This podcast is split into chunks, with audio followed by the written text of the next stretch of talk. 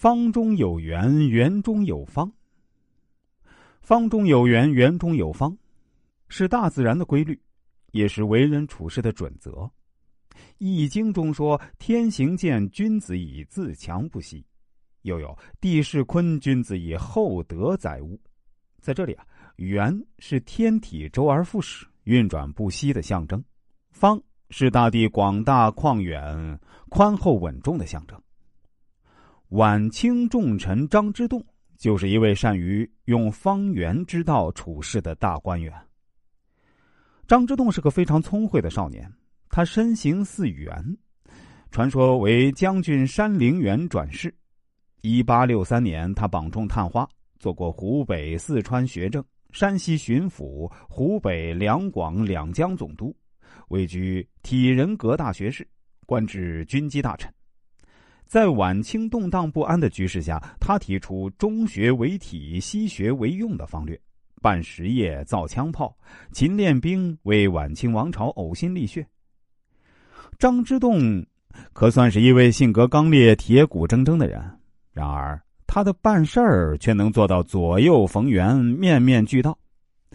在他就任山西巡抚时啊，当时太玉票号的孔老板表示想要送一万两银子给他。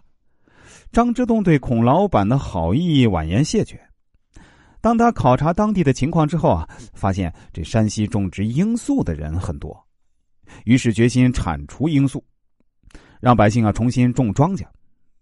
改种庄稼需要补贴农户一笔钱，但山西连年干旱欠收，加上贪官污吏以权谋私，根本拿不出救济款发放给老百姓。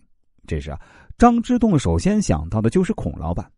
他想，如果说服孔老板把银子捐出来，为山西的长远发展做善事，以银子换美名，对方或许会同意。经过商谈，孔老板表示愿意捐出五万两银子，但他提出两个条件。一是让张之洞为他的票号题写一块“天下第一诚信票号”的匾，第二呢是要得到候补道台的官衔。最初，张之洞觉得这孔老板这两个条件有点强人所难。首先，自己对他的票号一无所知，又怎么能够说他是天下第一诚信票号呢？第二，他认为捐官是一桩不利于国家发展的坏事可是不答应孔老板，又到哪里去筹集五万两银子？